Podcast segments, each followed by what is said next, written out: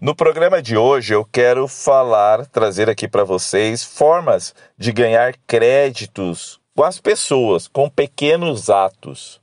Como que você influencia mais? Como que as pessoas vão perceber que você é alguém diferenciado com pequenos atos no dia a dia?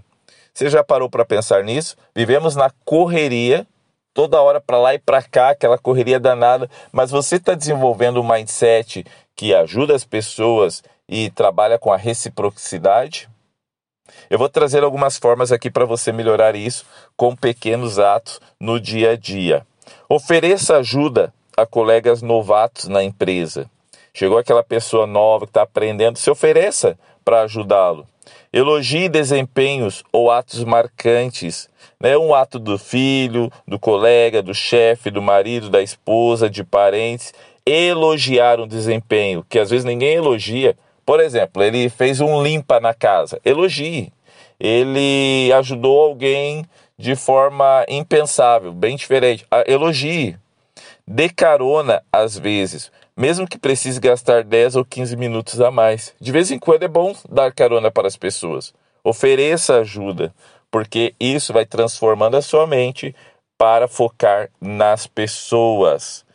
Faça a parte chata de um trabalho que a maioria reluta em aceitar. Lembre-se que eu já falei aqui no programa que aqueles que aprendem a resolver problemas, fazer a parte difícil que todo mundo recusa, são as pessoas que provavelmente crescerão muito na sua vida. Ajude seus filhos em uma matéria que você sempre teve facilidade. Isso vai deixar você mais forte mentalmente, você vai se sentir uma gratidão por ter contribuído com a sua família e com certeza se sentirá muito melhor. Outra dica: cumprimente pessoas que parecem ser invisíveis para a maioria. Porteiros, pessoal da limpeza. Todo lugar que eu vou, eu costumo cumprimentar a todos, a todos e pergunto o nome dessas pessoas. Ontem eu estive na farmácia comprando remédios para os meus, para os meus filhos e o atendente, assim, ele parecia um pouco. Sabe aquela pessoa que não tem muita. Ele, ele, ele era bem atencioso, mas ele não tinha aquela. Ele não conversava assim muito, mas ele era muito atencioso, um pouquinho atrapalhado assim, mas muito atencioso. E eu conversei com ele, falei o nome dele na hora que eu me despedi ali da farmácia e foi bem interessante essa experiência, né? Agradeça a seu cônjuge quando fizer algo caprichado. Hum, você já fez isso alguma vez? Seja um pouco mais tolerante com pessoas limitadas. Você sabe que a pessoa tem uma certa limitação, então tolere um pouco mais. Agradeça quando receber críticas construtivas. É.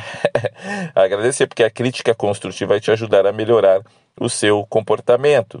Evite alimentar fofocas, ou você é daquele que joga gasolina na fogueira ali da fofoca. Dê pequenos presentes ou lembranças em datas especiais. E isso é importante né, em datas especiais, uma data ali de lembrança, dê presente para as pessoas nesse período. É, às vezes eu faço até um pouquinho mais. Fora do período, numa sexta-feira, por exemplo, esses dias eu levei para uma amiga um mousse de maracujá.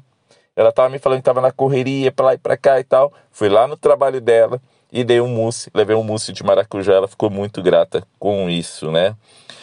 Diga ah, para as pessoas importantes de sua vida o quanto elas são valiosas.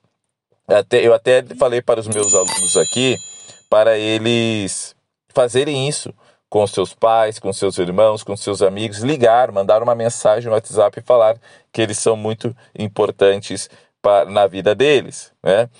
É, outra dica aqui: ouça com atenção, dê valor a pequenas contribuições e dicas que recebe é, mostre deferência com as pessoas mais velhas, oriente profissionalmente quem tem poucos recursos.